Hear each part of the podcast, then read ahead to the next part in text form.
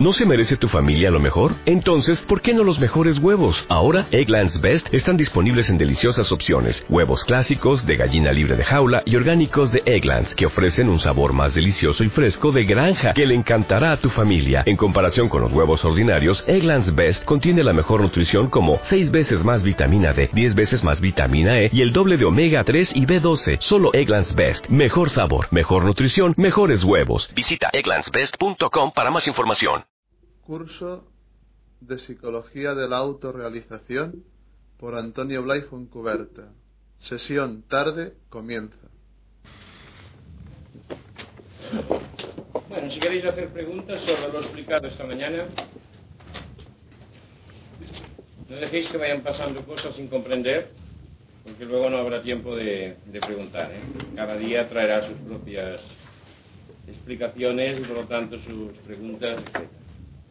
Eh, ha dicho esta mañana que observando se puede llegar a ver la raíz de su problema, pero muchas veces ese problema que puede afectar también físicamente, que puede tener, hacer tener una deficiencia física. Y si es así, pues observando ese, por ejemplo, ese dolor físico, que se puede llegar a, a un problema.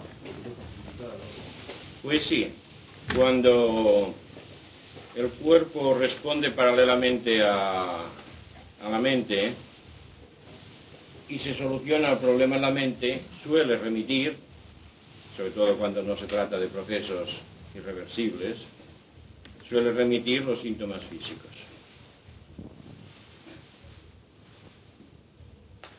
Pero, si hay que fijarse eh, en ese dolor físico que puedes tener, por ejemplo, no, no- El problema no es el dolor físico, el dolor físico es un síntoma. Si, realmente la causa es un miedo, por ejemplo, cristalizado, es una consecuencia, por lo tanto, como es consecuencia, lo mismo que vino como consecuencia, se irá como consecuencia.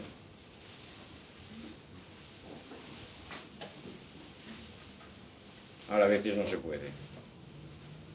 Todo cuando lesiona órganos o funciones, entonces hay algo que no, que no se puede curar.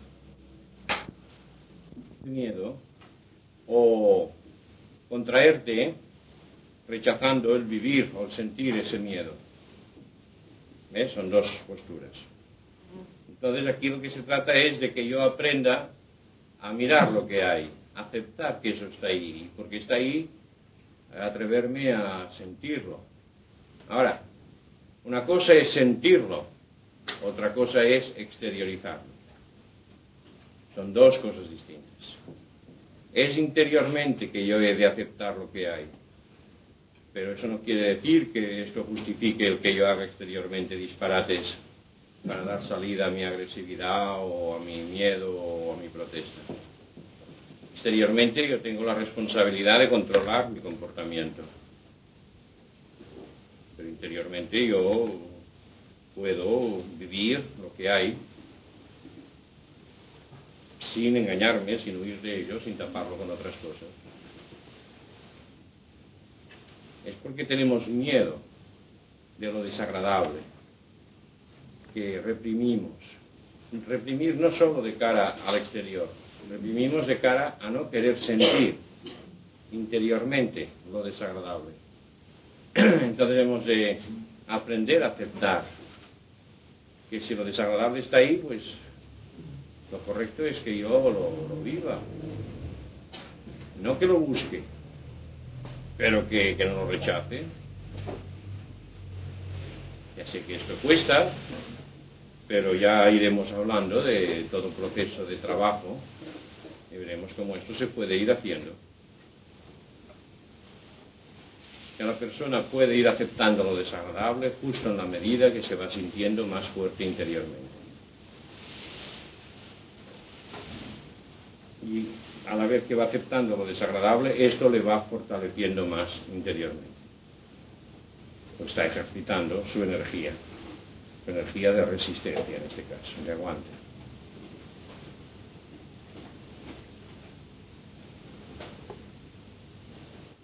O sea, hasta ahora yo solamente he hablado no cómo solucionar los problemas, ¿eh? sino cómo se están planteando los problemas. Ya explicaré. todo el trabajo a ir haciendo. Hasta ahora es que vayamos entendiendo qué es eso, por qué no vivimos esa plenitud a la que estamos naturalmente llamados. ¿Qué factores concretos impiden y cómo podemos ir eliminando, neutralizando esos factores que impiden que vivamos lo que realmente somos? Eso no se arregla con recetas, sino que requiere pues una comprensión.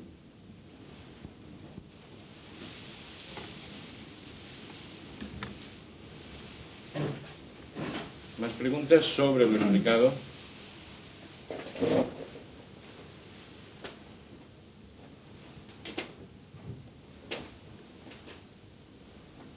Bueno.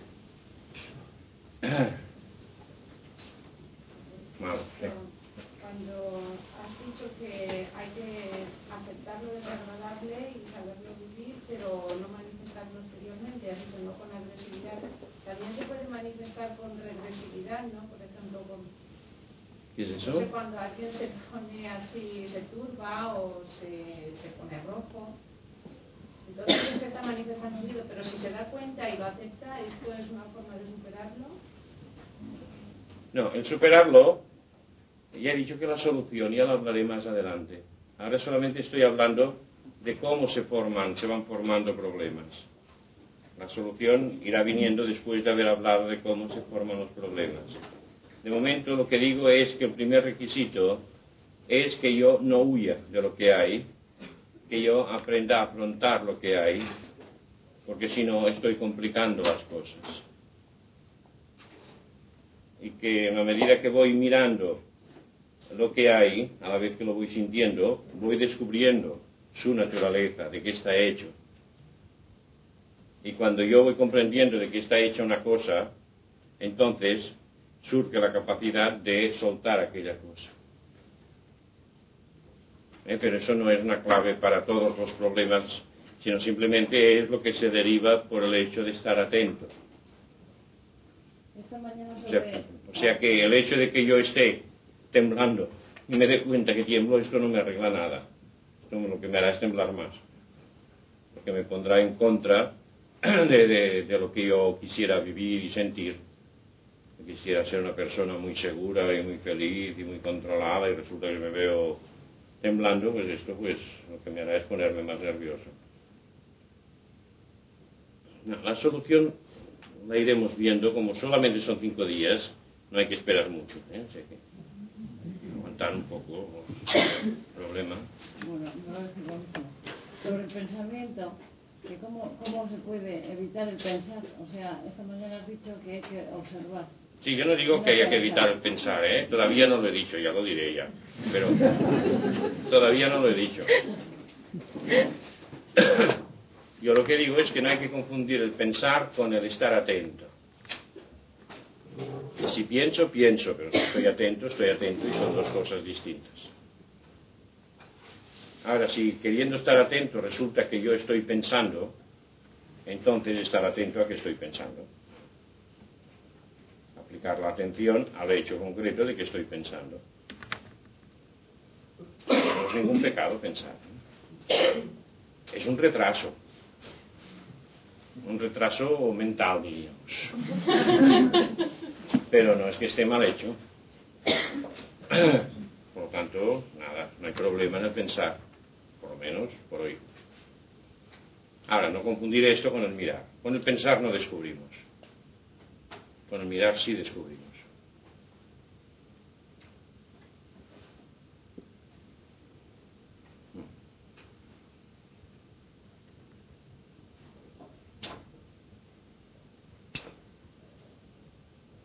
O sea que cuando yo estoy mirando, observando con interés qué pasa a la vez que estoy viviendo, porque siempre hay que observar viviendo sobre la marcha, porque si yo paro y empiezo a mirar, no veré nada.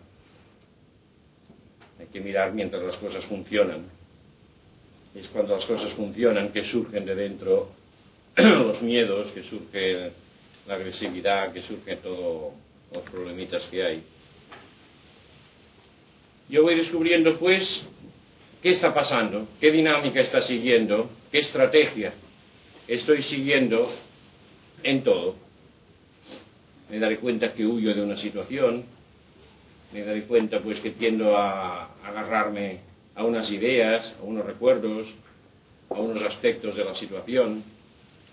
O sea, iré descubriendo ahí como unos factores que si los miro, veré que es todo un tinglado coherente, es todo un argumento en acción.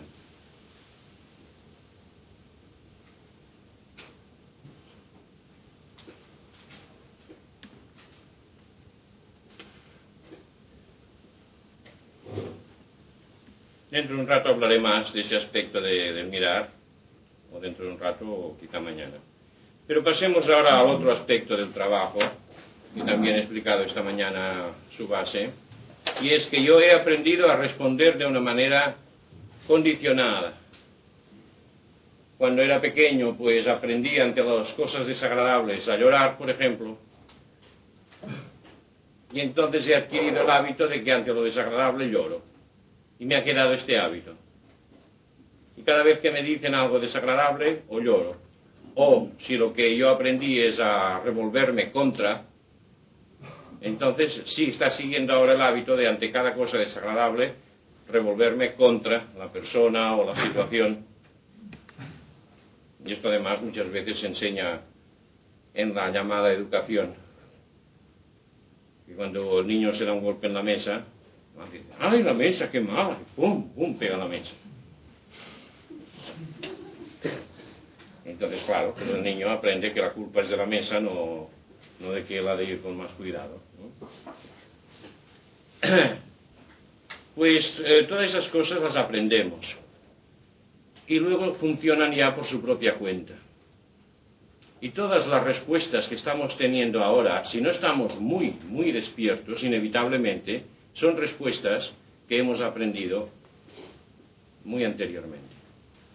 De hecho, es el pasado que está viviendo en nosotros. No somos nosotros que estamos viviendo en presente. El pasado está funcionando de una manera mecánica. A tal tipo de estímulos, tal respuesta. La misma que surge una y otra y otra vez, que ha surgido toda la vida. Por eso es tan fácil manejar a la gente. ¿Le quieres que sonría? Dile una cosa determinada, que, es una persona estupenda, y verás que te sonríe y se siente feliz. ¿Lo quieres enfadar?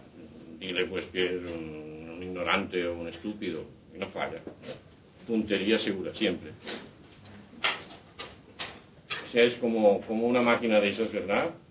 Quieres un Chester, echas las monedas allí, aprietas el botón, Chester, más o menos. O sea que la persona está funcionando con todas sus pretensiones, pero está funcionando exactamente como una máquina.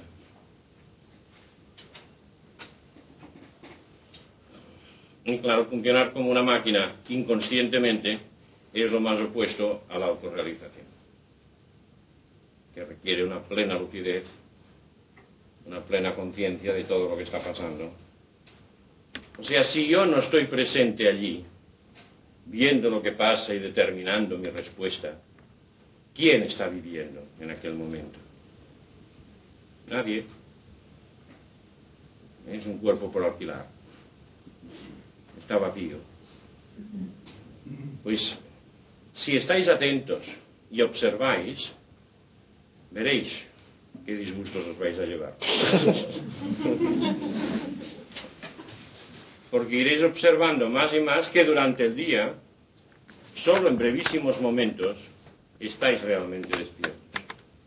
Digo yo, no sé, no me meto ahora con vosotros, pero, pero es muy probable que ocurra así. Y por eso nuestra vida está funcionando en un círculo prácticamente cerrado. Y se están repitiendo las situaciones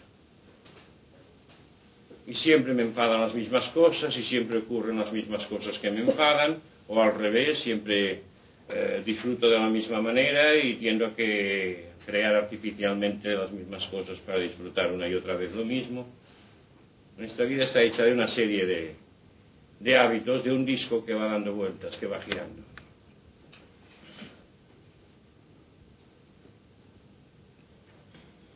En la medida que yo esté despierto, veré que yo tengo la opción de poder elegir mi respuesta, de poder crear mi respuesta y romper ese círculo de hábitos. Y entonces, si yo estoy realmente despierto, veré que lo único que tiene sentido es que en cada instante, sea cual sea la situación, yo responda con lo mejor de mí mismo. En lugar de seguir funcionando mecánicamente con enfado o con tristeza o con depresión o con lo que sea, como siempre, si yo estoy despierto veré que ante una situación que antes provocaba en mí una reacción de humillación, de enfado, pues ahora puedo adoptar una respuesta totalmente pues positiva, positiva de, sentirme a mí mismo, de vivir mi energía, mi cordialidad, mi, mi visión clara de las cosas. Sea que sea yo quien esté creando la respuesta, no porque la situación me la provoque, sino porque yo la estoy creando por mí mismo. Porque decido vivir en acto el potencial que soy. O sea, es estar creando por sí mismo la respuesta y crearla con lo que yo soy potencialmente, que es energía, que es inteligencia y que es amor, felicidad. Actualizar eso. Y actualizarlo porque me da la gana. No porque el otro me lo pida o la situación lo justifique. Lo único que lo justifica es que yo lo soy y si yo no lo actualizo nadie me lo actualiza. O sea, es empezar a tomar en propia mano la propia vida en lo que depende de mí. Y lo que, lo que depende de mí son mis respuestas. No dependen de mí las situaciones, los estímulos, pero sí dependen de mí y totalmente de mí si estoy despierto mis respuestas a las situaciones, sean las que sean. Pero esto solo es posible cuando yo estoy muy despierto. A la que estoy así medio atontado, medio dormido, que es el estado, diríamos, más o menos medio normal, aunque uno ahora no se dé cuenta, entonces inevitablemente surge lo habitual. Y uno se da cuenta de la respuesta cuando ya ha surgido. Y por eso es tan importante la atención. Esta es otra de las razones. Porque me permite estar más allá de esos mecanismos que están funcionando automáticamente.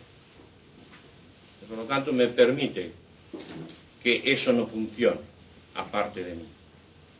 Me permite intervenir siendo yo mismo el que creo la respuesta porque yo decido crear. O es adquirir una autonomía de criterio, una autonomía ante cada situación. Yo contesto a tal situación lo que yo determino contestar, no que lo que el otro provoca mecánicamente en mí por hábitos, por condicionamientos.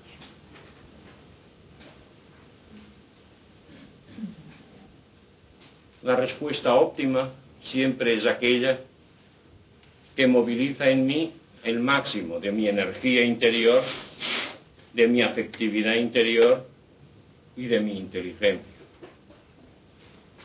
La forma exterior, la que mi inteligencia determine de acuerdo con la situación, pero los ingredientes de esa respuesta siempre son esas tres cualidades al máximo, en cada instante. En la medida que yo hago eso, yo me actualizo más y más. Yo crezco en eso que ejercito. Y voy acercándome más y más a la plenitud correspondiente. Y voy eliminando más y más todo lo que son problemas derivados de la falta de actualización. Pero sobre todo es que yo empiezo a ser yo mismo, auténticamente yo, libre de condicionamientos interiormente. Y entonces es cuando hay posibilidad de que yo llegue a descubrir mi autenticidad, mi fondo, mi realidad, el camino está abierto. Pero en cambio, si yo estoy ausente y está funcionando una maquinaria que se ha construido con, con el tiempo, allí no hay ninguna posibilidad de que yo descubra nada auténtico en mí. A ver, preguntas sobre esto, sobre esto.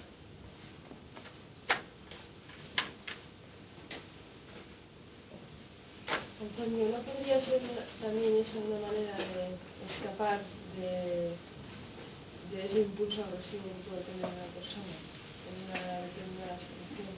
Yo no digo que escapes, yo digo que vivas frente a tu impulso agresivo con toda tu inteligencia, con toda tu energía y toda tu afectividad. No hay nada, nunca, que justifique que yo no viva más y más lo que soy. Que yo he de vivir, si decido ser auténticamente yo mismo, he de vivir más y más mi potencial en acto. En todo momento. No cuando las cosas se ponen serias. Siempre. Para gozar, vivir. Momentos de descanso, de, de recreo. Vivir el recreo, pero con toda mi energía, mi inteligencia y mi afectividad. Si es movilizar al máximo, por mí mismo. Ahora parece que hemos de guardar siempre nuestra energía para las situaciones que, se, que son graves. ¿Por qué? Yo he de vivir mi energía pues junto con el gozo y el amor. Hay muchas personas que, que asocian la energía a situaciones de conflicto y a situaciones de agresividad. Y ahí está el mal. Porque no viven la energía de un modo positivo, luego solamente la pueden vivir de un modo negativo, como agresividad. Si vivieran más y más su energía al servicio de la inteligencia y del amor y de la alegría, movilizaran su energía al servicio junto con la inteligencia y la afectividad, cada vez se sentirían más fuertes cada vez tendrían menos necesidad de defenderse o atacar. Pero como ahora la energía no se vive, porque se tiene un modelo de ser persona muy educada y muy, quizá muy bondadosa, y entonces la energía no tiene lugar en esto. Entonces la energía no crece. Y al no crecer, eh, nos sentimos más fácilmente vulnerables. Entonces necesitamos protestar o necesitamos defendernos y sale la energía siempre, diríamos, como yendo a las malas. No. Si la energía funciona yendo a las buenas, en, en toda la parte positiva y gozosa de la vida, eh, como seremos más fuertes, no viviremos el problema de tener que defendernos o sentirnos atacados constantemente. La persona siempre es víctima de lo que no ha desarrollado. Aquello que no he desarrollado me hace vulnerable. Sea lo que sea, de las tres cualidades. Aquello que he desarrollado más es aquello en lo que soy más fuerte y por lo tanto más seguro. Esto mirando porque esto es una indicación muy útil en la práctica. Si queréis saber qué os falta desarrollar, no tenéis nada más que mirar qué es lo que os hace sufrir en vuestra vida diaria. ¿Os hace sufrir la violencia de los demás? Es un problema de que no habéis desarrollado vuestra propia energía combativa. ¿Os hace sufrir el, el aislamiento la incomprensión afectiva, la no aceptación en el sentido afectivo, soledad afectiva, frustración afectiva. No es que los demás sean muy egoístas, ya puede que lo sean. No es que los demás estén muy cerrados y no comprenden, puede que lo sean. Pero lo único seguro es que falta un desarrollo más profundo y más pleno de la propia afectividad activa. Y así en todo. Generalmente es la afectividad y la energía los dos aspectos que están más carenciales, más deficitarios en el desarrollo habitual de las personas.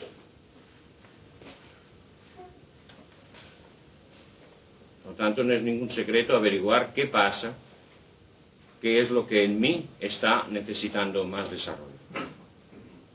Mirar las situaciones que se van repitiendo una y otra vez y ver si aquello lo que me duele, lo que me hace doler es un problema de energía, o un problema afectivo, o un problema de comprensión, o de explicitación, y saber que está indicando sufrimiento, está indicando lo que falta desarrollar de un modo particular. Aunque a uno le parezca que ya lo ha desarrollado mucho. Pero si allí hay sufrimiento, si uno está tropezando una y otra vez con el ambiente o con las circunstancias, uno tropieza con lo que le falta desarrollar. A ver, preguntas. ¿Quiere decir lo mismo cuando hablas de ese despierto que comienzas a observar? Sí. Eh, estas tres energías eh, son las que ordenan nuestro psiquismo o el psiquismo es el que nos, nos niega esas que, que, que se potencien esas tres energías. Sí. La mente es la que generalmente dice sí o no a la respuesta de, de una movilización de esas cualidades. Es la, la mente. Cuando yo, por ejemplo, estoy con un grupo y se está hablando de algo y de repente a mí me viene una idea respecto a aquello, pero luego me viene el miedo de que si a lo mejor lo que digo no va a quedar bien o no, no es oportuno, es la mente, es la censura la que impide que yo me manifieste. O sea que la mente, eh, nuestra configuración de, de psiquismo lo hace la manifestación de esas tres potencias, pero al mismo tiempo es un impedimento. No- No, ya, lo irás viendo, ya lo irás viendo. Que lo voy explicando gradualmente. De momento es que el potencial que yo soy lo he ejercitado hoy día hasta un determinado grado. Y eso es lo que hoy soy. Yo soy exactamente lo que he desarrollado de ese potencial, lo que he vivido activamente, lo que he desarrollado de inteligencia a través de actos particulares, lo que he desarrollado de mi afectividad a través de actos particulares, lo que he desarrollado pues de, de mi energía a través de actos particulares. Lo que he ejercitado y cómo lo he ejercitado determina mi modo actual de ser. Ya que yo como ser concreto es, soy lo que he vivido como experiencia activa. Es lo que podemos llamar el yo experiencia, en el sentido activo. Yo me he configurado de acuerdo con lo que he ejercitado y del modo particular como lo he ejercitado. De momento esto. Esto que dices, Antonio, sí, efectivamente es así, pero la limitación, la limitación está en uno. ¿Qué quieres decir la limitación? ¿De qué limitación hablas? Hablo de la limitación, o sea, cuando tú dices, o sea, vamos a ver, yo debo de aceptar, yo mm, eh, paso, vamos a suponer, eh, sufro una soledad o, sí, vamos a quedarnos ahí, bien, sufro un estado de soledad. Observo que ese estado de soledad no me lo han producido eh, algo del exterior. La falta de algo del exterior, al menos no soy consciente de ello, puesto que tampoco deseo algo del exterior que me la quite. Entonces, tengo que, terminar aceptando esa soledad que soy y punto, porque estoy dando mi medida. Quien dice soledad, puedo decir, o sea, a los tres niveles. Es la medida que doy en ese momento. ¿Para qué luego voy a pensar y voy a decir, no, no, es que es una limitación que te la pone la mente? No es una limitación de la mente. Es que yo en ese momento doy hasta ahí y nada más. ¿Y por qué das hasta ahí y nada más? No, pues, pues es que termino, bueno, pues, pues, pues, pues lo acepto y se acabó y es manera de que esta no Yo me dé pregunto por qué. ¿Por qué solamente das hasta ahí? Porque, porque no es algo que yo pueda producirlo, algo que... Si tú te pusieran en estado de sofronización o de hipnosis, tú verías cómo serías capaz de dar unas respuestas totalmente otras a las que das en la vida habitual. ¿Por qué? Porque en el estado de sofranización simplemente lo que están haciendo es inducirte unas ideas distintas de las que tú tienes como filtro de tu comportamiento. Y el momento que te cambian las ideas, cambia toda tu forma de expresarte. O sea, lo que está determinando tu limitación actual es toda tu historia hasta el presente, que es lo que tú dices. Pero a la vez es porque estoy manteniendo unas ideas y no las cambio, no las ensancho, no las abro o simplemente no las elimino. Y son las dos cosas. El resultado mecánico de lo que he ido ejercitando y a la vez algo que está poniendo unos límites a mi capacidad de ejercitar con unas prohibiciones, con unas ideas de tabú, de peligros, de, miedos. Pues eso no lo veo. La primera parte sí, es así. Pero ves, la segunda parte no lo veo. No lo ves. Pues es lástima. ¿eh? Pero tú entiendes que si te pusieran en estado de sincronización sería muy posible que, que fueras capaz de vivir otras muchas cosas. Sí, es posible, pero Ahora, fíjate pues, eso que es posible, ¿de qué depende? ¿En qué consiste la sofronización o la sugestión o la hipnosis? Sí, es como si te anulasen la mente en ese momento. Pero, pero es que de eso no me fío. No me te anulan la mente, simplemente te inducen una idea. Te inducen una idea nueva, distinta de las que tú estás aceptando. Y entonces tu sentir y tu actuar eh, se hace en función de esta nueva idea.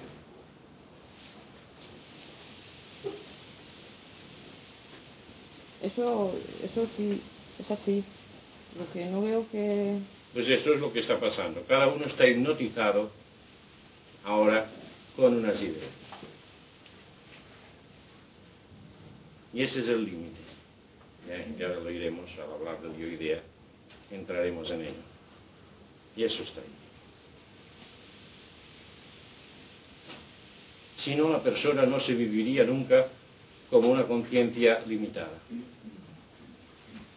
Una persona se vive como conciencia limitada porque a la vez está viviendo un límite y a la vez ella está más allá de ese límite.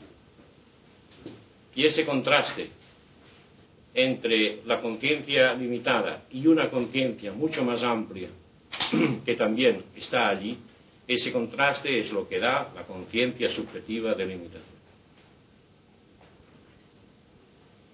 O sea que si no hubiera eso, la persona no se viviría a sí misma como limitada, porque daría el 100% de su posibilidad en cada instante. Y aunque objetivamente comparada con otra fuera menos la respuesta, la persona lo viviría como su totalidad, real, y no con, con una conciencia de límite.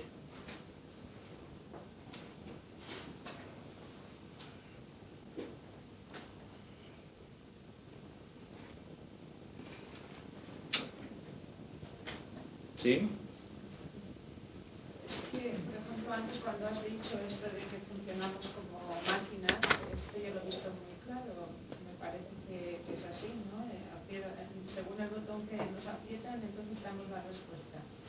Y ahora hablas del desarrollo de las tres potencias y de la experiencia que es el fruto de lo que cada uno hemos ejercitado. Eso es. Entonces, si ese cada uno ha, sus respuestas han sido mecánicas, igual le vale la, la- después la- las experiencias. En efecto, en efecto, aunque las respuestas hayan sido mecánicas, no deja de ser algo que, que responde, algo que moviliza. El problema es que por el hecho de ser mecánicas, siempre movilizan lo mismo. O sea, el problema de los automatismos, el problema de los condicionamientos, es que forman un sistema cerrado. Y por lo tanto siempre hay las mismas respuestas.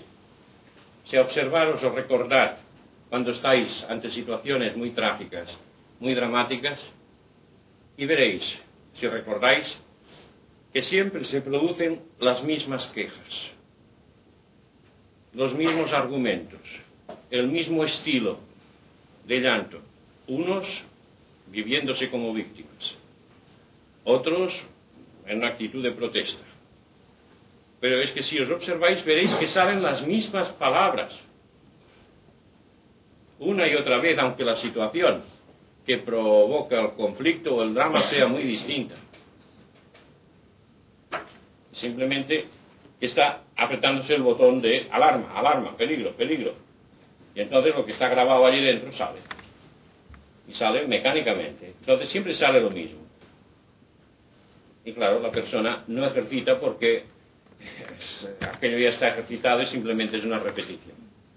La repetición no desarrolla, simplemente, simplemente fortalece más la repetición. Graba más profundamente el rollo que se repite. Solamente se puede desarrollar y crecer cuando uno está fuera de todo condicionamiento, cuando uno se siente libre. Y libre quiere decir liberado de condicionamientos.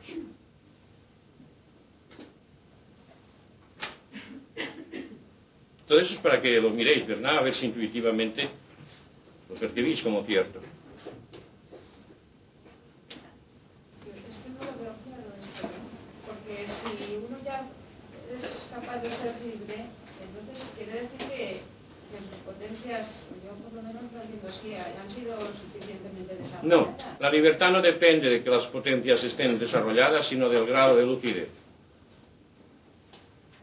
¿Recuerdas que esta mañana decía, cuando yo estoy observando mis condicionamientos, la parte que observa no está condicionada?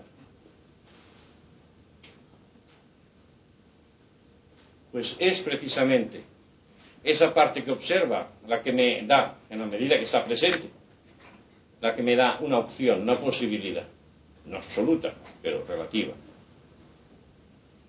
Y si tú te fijas en este ejemplo que ponía de, de cómo uno protesta o reacciona ante situaciones desagradables, si miras tu vida verás que vas prácticamente toda tu vida, cada X tiempo te ha tocado una cosa desagradable. Y entonces tú has soltado el rollo correspondiente a la situación desagradable.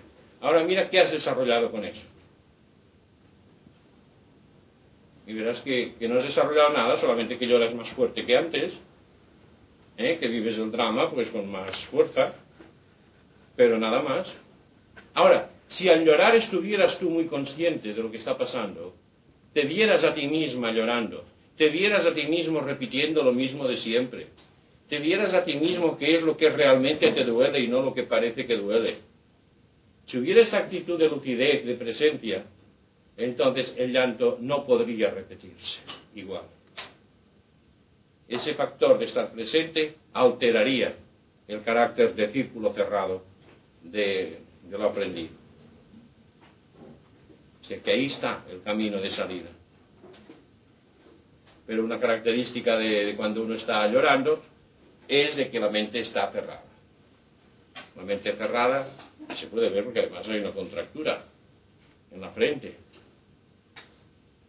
Y esto impide pues que uno sea realmente testigo lúcido de lo que está pasando en uno.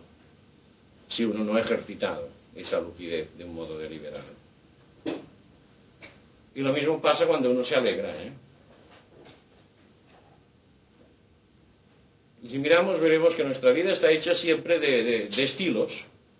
Que uno dice, es mi estilo. Bien, una cosa pues que quizá uno le satisfaga mucho decir que su estilo como si fuera pues una, marca de, modas de Rodríguez o de quien sea.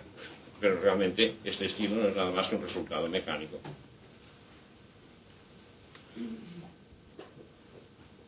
Por eso se puede estudiar la psicología. Porque realmente son unos cuantos estilos, unos cuantos estereotipos. Entonces pues hay el sentimental, pues hay el nervioso, hay el tal, hay el cual. Son unos estilos. Se puede estudiar desde un punto de vista de estructura constitucional física, se puede estudiar desde un punto de vista reactivo ante las situaciones, se puede estudiar, pero siempre eh, es una cosa que se tiende a tipificar. ¿Por qué? Porque la persona tenderá a responder siempre del mismo modo. Si no, no habría psicología. Si una persona que fuera capaz en cada instante de vivirse de un modo fresco, nuevo, y por lo tanto con una posibilidad de respuesta siempre nueva, imprevisible. No hay manera de conocerla nunca. De conocerla nunca en el sentido de conocerla por el pasado. Es algo a descubrir en cada instante. Pero cuando se conoce a las personas y dice, sí, este pues eh, siempre hace esto, se caracteriza por lo otro. Quiere decir pues que hay allí una rutina, un hábito. Es un modelo de fabricación que funciona de esa manera y no de otra. ¿Sí? Por allí había una mano.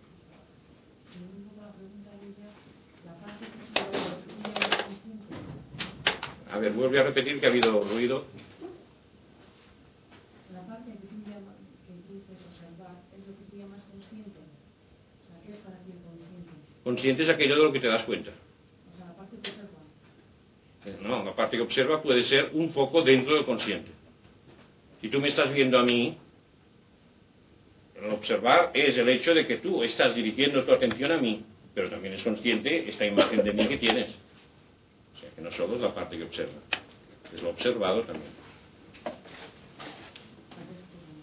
Claro, consciente. Ahora, observar, el observador, la actitud de observar o de estar atento, es un foco. Un foco de lucidez que depende de mí, que se enciende más o menos y que se dirige a un sitio o a otro.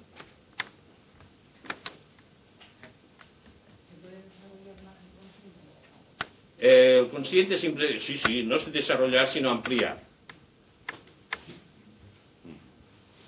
A mí me había otra pregunta que era, mm, por ejemplo, me doy cuenta que la afectividad, la energía y la inteligencia están de alguna manera insertas en nosotros, ¿no? más o menos desarrolladas. Entonces es como que igual puede ser que con esa energía puedes desarrollarla en algo que a ti te gusta, o puede ser un deporte o en cualquier hobby. Es como que esa, ese desarrollo de esa energía es como enfocar precisamente en ese, en ese hábito que tienes o en ese trauma o en esos miedos, como enfocar y desarrollar ahí en esa parte negativa, ¿no? Poner esa atención, esa energía en esa parte negativa. Si hablamos de energía, quiere decir que en cada momento y en cada situación tú has de vivir más y más tu energía, no solo a través del deporte. En toda situación, porque siempre la eres. Y si siempre la eres, siempre la has de vivir conscientemente. Y desarrollar la energía no quiere decir que tengas que hablar a voz en grito. Quiere decir que has de ser muy consciente en ti, como cuando estás en situaciones muy importantes. Aunque sea para explicar un chiste, para hacer una broma. Estar totalmente presente, más y más. En toda situación. Y lo mismo el interés, que es un aspecto de la atención, de la inteligencia. El interés siempre, aunque sean cosas anodinas, aunque sean cosas que uno pues ya las conoce. Estar, movilizar el interés, no porque el objeto merezca mi interés, sino porque yo soy ese interés. Es por una exigencia de ser más yo mismo en acto. No porque el sujeto, el objeto que está allí, sea él más interesante o menos. Ahí está el problema, en la medida que yo lo veo más interesante o menos, ya estoy viviendo en una dependencia del objeto.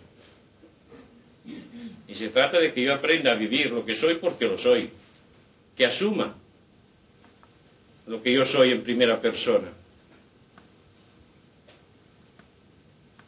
También quiero decirte que, por ejemplo, si hay alguna de estas respuestas que no ves con la la tienes, posiblemente está ahí. Y de alguna forma saldrá, pero tú no eres consciente de que eso está ahí.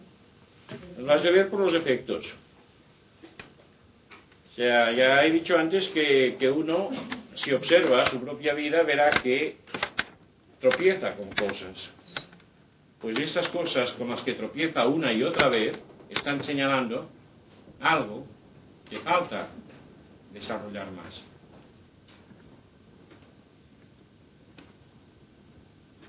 ¿No te ayuda eso?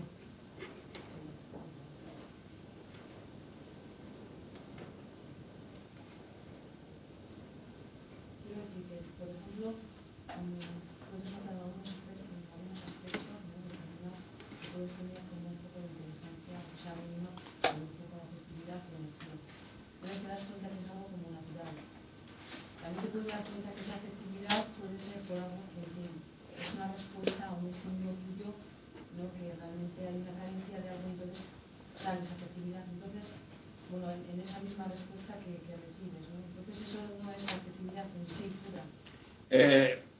todo lo que sea sentir surge de la afectividad. Ahora, lo que yo estoy diciendo es que yo he de ir más allá de esa demanda afectiva porque hay un sentido de carencia. Yo he de, lo que estoy diciendo es que yo reconozca en mí esta capacidad de expresar afecto, no de buscar afecto. ¿eh? También hay el buscar afecto, ¿eh? pero ahora estoy hablando del aspecto de desarrollo activo. Entonces, que yo me obligue, si quiero, si lo veo claro, que yo me obligue a vivir más y más en cada momento esta capacidad afectiva. ¿Cómo? Pues siendo más amable con las personas, especialmente, no para quedar bien, ¿eh?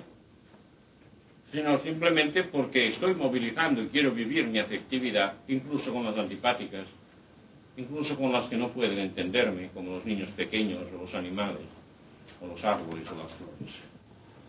Es como un estilo base, en que yo decido estar más y más presente, todo yo, en cada instante de mi existencia. Aprender a vivir al 100%. Y si descanso, si estoy tomando la sombra en un sitio fresco, pues descansar todo yo, pero todo yo estar allí presente en este acto de descansar y de gozar y de pasarlo bien con mi conciencia de energía estática, tranquila, con mi afecto y bienestar, viviéndolo al máximo, y con mi atención totalmente presente. O sea que no hemos de ver esto solo como una actitud activista de cara a la acción, es también de cara al descanso, de cara a la receptividad. O sea que mi inteligencia esté funcionando siempre, como lucidez, como atención, como presencia. Que mi afectividad esté siempre presente con independencia de si las situaciones son más o menos, y que mi energía profunda esté siempre presente, yo en ella, ella en mí. Y eso es empezar a vivir, empezar a vivir lo que uno es. Y no estar viviendo en cada momento como el resultado de no sé qué cosas que están pasando en mí, que una vez me siento pues hundido, otra vez me siento muy eufórico, otra vez me siento muy despierto, otra vez me siento sonámbulo. Es en lo que depende de mí, en lo que depende, movilizar al máximo mi capacidad de ser yo mismo. Y ser yo mismo es ser inteligencia, ser energía profunda y ser afectividad. Afectividad no quiere decir solamente ir por ahí repartiendo flores. Afectividad es la capacidad de gozar. Es la capacidad de movilizar, como sea mi gozo, porque estamos acostumbrados a que el gozo me sea dado, me sea producido, estoy acostumbrado a vivirlo pasivamente. Y adoptar esta actitud activa no es nada fácil. Pero esto es lo único que me asegura que yo vivo más y más lo que soy. Que estoy convirtiendo mi vida en una plenitud de eso que soy potencialmente. Y ese gozo que yo desarrollo en virtud de mi ejercitamiento activo es irreversible. En cambio, el gozo que se me da porque se cumple un deseo, porque me encuentro con personas amables, o por cualquier factor externo, este siempre se va.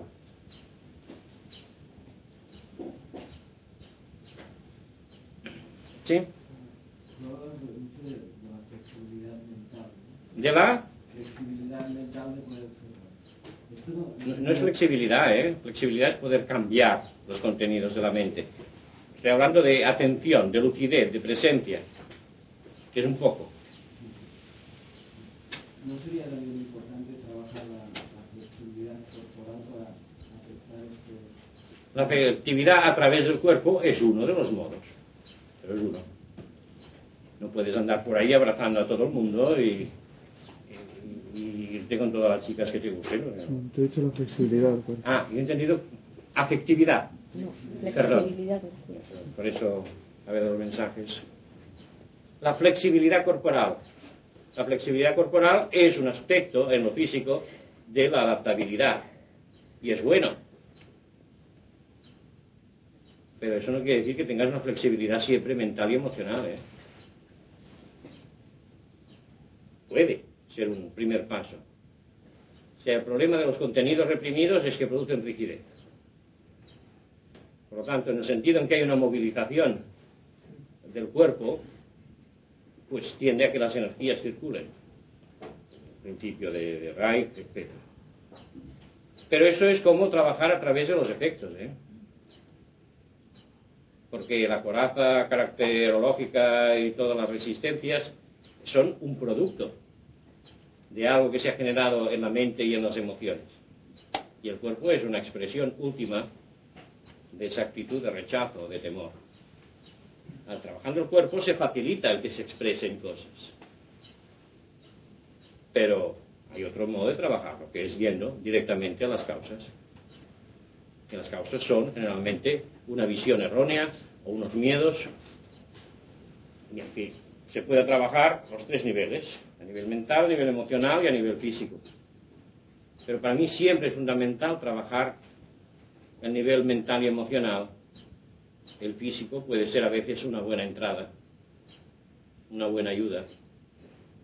Pero trabajar solo el físico es muy difícil que se solucionen los problemas. ¿eh? La experiencia enseña que se puede soltar unas tensiones que hay allí y la persona grita o llora o tal, y luego a cabo un tiempo la tendencia a volverse otra vez a espasmodizar. hay que hacer todo un trabajo seguido o aprovechar aquello para hacer un trabajo a un nivel emocional y mental. Oye, Antonio. Oigo. El gozo que viene del cumplimiento de un deseo, ¿es auténtico? ¿Puede ser tan auténtico como el otro? Aunque sea temporal. Es auténtico, claro. Es auténtico en una medida pues, en que, claro, está allí y es una realidad. Puede obedecer a necesidades muy reales, básicas, puede nacer el deseo, pues más bien de un aspecto más ocasional, más caprichoso, diríamos. Pero es auténtico. Lo realmente auténtico sería que vivieras la fuente donde surge el gozo y no el producto. Eso sería lo auténtico. Pero de momento ya vale. Es que a mí, por ejemplo, me pasa, bueno, no sé si esto será más adelante, que por ejemplo me doy cuenta de eso, ¿no? De que estás contenta o gozas cuando se te cumple un deseo. Entonces mi mente me dice, bueno, y yo, pero va, eso no, no es cierto porque ha sido al satisfacer un deseo, ¿no? Y por eso te decía la pregunta. En la medida que hay satisfacción, hay satisfacción. Aprovechala, claro. Ahora, si te das cuenta de que esa satisfacción es debido a que algo exterior ha satisfecho tu deseo, también te das cuenta que esa satisfacción es provisional. ¿eh? Por eso te digo. Bien, pero no hay que negar ni rechazar lo provisional, simplemente procurar, si uno quiere, trabajar para lo fundamental. Diana. Sí, eh, has dicho que el factor principal son las emociones y la mente. Eh, pregunto, para trabajar más fácilmente la mente, para ver más fácilmente la mente, ¿es mejor eh, separar los planos? No, no, no separarlos, porque realmente están unidos. El problema es por dónde empezar el trabajo. Y, a veces, pues, el, el plano físico puede ser un buen comienzo. Cuando la persona está muy cerrada, muy bloqueada, el empezar a hacer ejercicio, aunque no tenga que ver directamente con su síntoma, puede ser un comienzo para que energías vitales empiecen a circular y entonces ir facilitando la circulación y por lo tanto la visión de otros aspectos. Y realmente se debiera movilizar todo. El problema es que luego hay que aprender a distinguir bien lo que corresponde a cada nivel. Para distinguir lo que es realmente la base del problema. Y no confundir nunca la base del problema con el lugar donde se manifiestan los síntomas. Una idea de temor puede traducirse pues en una actitud de miedo, de espanto, que a su vez puede crear unas contracturas muy fuertes en una zona u otra del cuerpo. Pero realmente el problema allí no es la contractura, ni es el miedo, sino que es la idea. A pesar de que la idea no se ve, y en cambio el miedo sí se, se vive muy intensamente, como lo más intensamente, y la contractura es lo más aparente.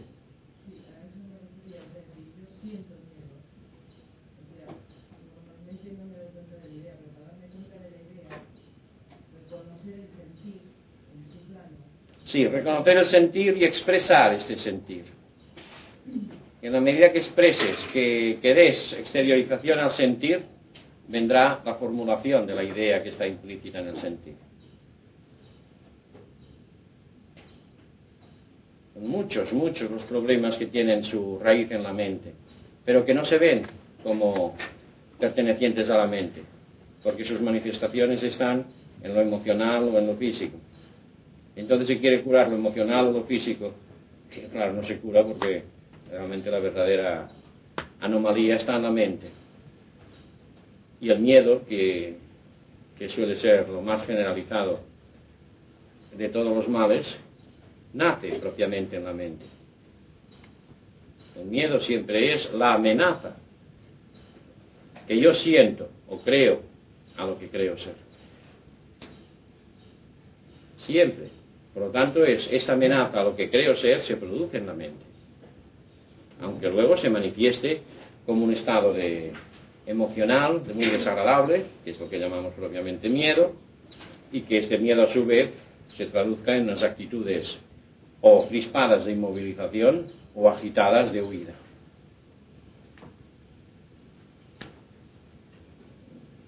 Esto se ve, por ejemplo, en el problema de muchas personas que están tomando estimulantes. Estimulantes porque se sienten que les falta energía. Y claro, con un estimulante pues parece que funcionan con más energía. Realmente su problema no es una falta de estimulantes. Su problema es que hay un bloqueo de energías.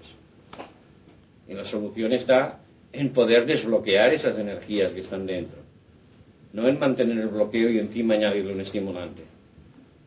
Porque eso lo que hace es complicar más el problema, hacerlo más insoluble. Pero como generalmente se vive pues con, con un gran desconocimiento, con, con una falta de contacto con los propios niveles de, de la propia persona, pues uno no sabe de qué va como si, si uno fuera un total extranjero para uno mismo. Has hablado de vivir simultáneamente en los tres centros con el estado en el que estás en ese momento. Por ejemplo, el enfado. Por ejemplo, El enfado. sí, ¿Mm? Entonces, yo lo que me ocurre es que si estoy eh, tratando de estar situada en el centro, pues el, el enfado no está, digamos, presente y al contrario. ¿Cómo es? sí. Entonces, eh, verás que puedes obligarte a mirar ese enfado, aunque de momento se haya ido. Verás que si vuelves a evocar la situación, aflojando un poquito tu centramiento, se vuelve. Y entonces, pues examínalo en ese estado intermedio, ¿eh? en que no estás totalmente centrada. Solamente. ¿Cómo solamente? O sea, en ese estado intermedio, mm, yo no reconozco la afectividad. Sí, puedes. Puedes, puedes evocar la situación. Es cuando estás muy centrada que quizá por tu modo de, de centramiento te vives un aspecto más de energía y que desconectas del afectivo. Sea, puedes ponerte, porque si ahora vamos a otro problema, si tu centramiento es correcto o no correcto. Ahora se trataba simplemente de poder eh, ver que cuando estás enfadada no estás centrada, cuando estás centrada no estás enfadada.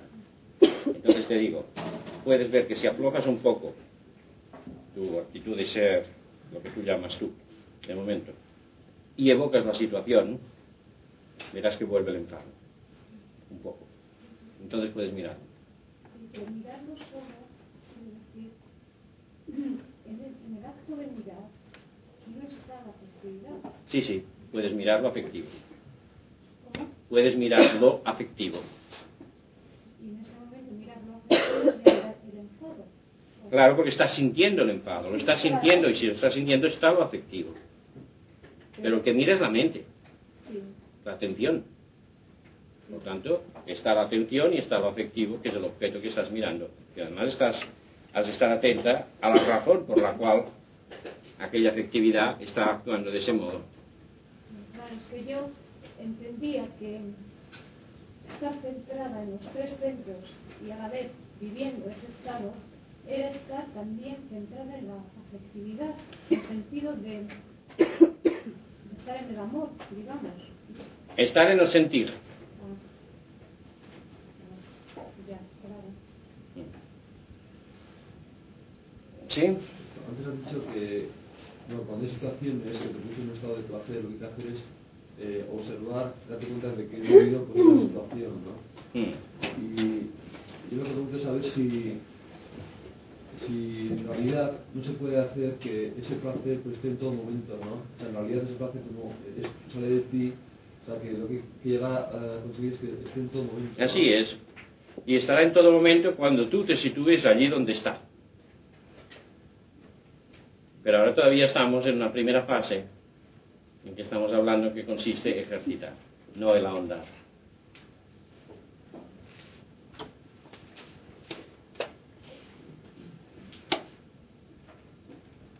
¿Sí?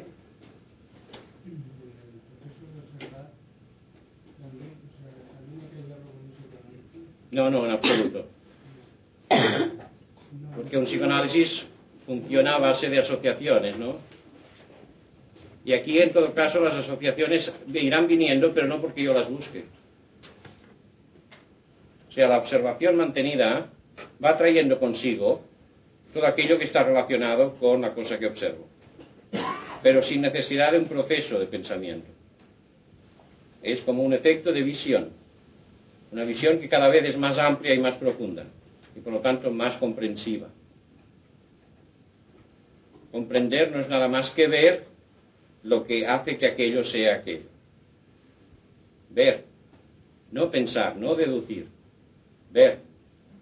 Por lo tanto, se trata de pasar de una visión primero de- del síntoma, del efecto, y a través de mantener la atención se va profundizando y ampliando, y entonces se va viendo toda la estructura que se manifestaba como síntoma. Y una vez pasado esto, para, se puede rememorar ese momento Sí, de- sí, de- sí. en mi vida. Y es- entonces sí que entra, puede entrar el psicoanálisis. No hace falta. Puede entrar, pero no hace falta. O sea, tú puedes mirar a, a destiempo, una vez ha pasado la cosa, puedes volver a mirarla con calma para acabar de ver lo que no habías visto o para volver a ver lo que habías visto. Se puede hacer, porque lo que ha pasado siempre está presente dentro. Lo importante es no pasar al plano de una memoria puramente representativa, conceptual. Es tener la capacidad, cuando estoy rememorando algo, de evocar el algo, la vivencia del algo, el sentir el algo, y no solo el recuerdo intelectual del algo. O sea, que no, que no sea pura memoria de la mente, sino que sea una actualización de toda la vivencia de la cosa. Cuando se convierte solamente en un concepto, ya estoy desconectado de la realidad viva y estoy empezando a tejer una fantasía que me alejará cada vez más de la realidad.